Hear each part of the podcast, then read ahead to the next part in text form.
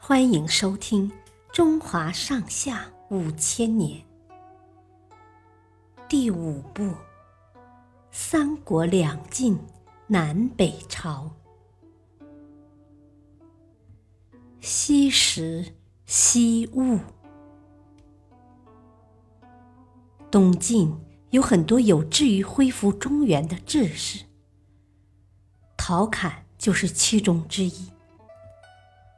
他本来是荆州刺史，后来因同僚的嫉妒、陷害，被降了职，调到广州担任刺史。那时候的广州是个人口不多、非常落后的偏僻地方。陶侃没有多少公事可做，日子过得很清闲。他不想这样荒废自己的宝贵时间，于是就给自己找了个搬砖的事来做。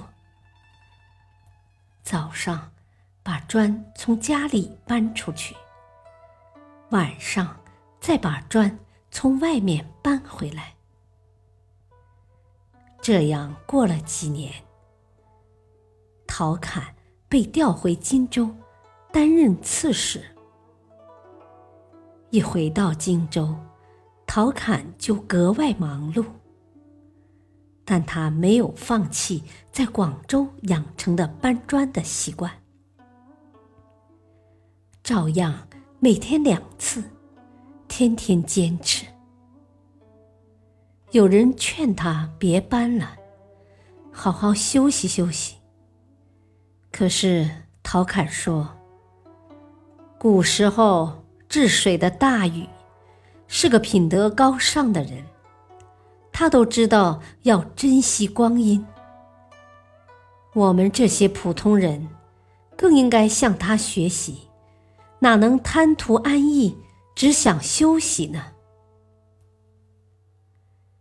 陶侃平时很爱护庄稼。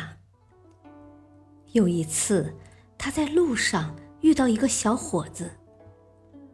小伙子不知道从哪儿扯下了一颗还没有成熟的稻穗儿。陶侃上前问道：“你扯稻穗儿干什么？”小伙子不认识他，笑嘻嘻地说：“不干什么。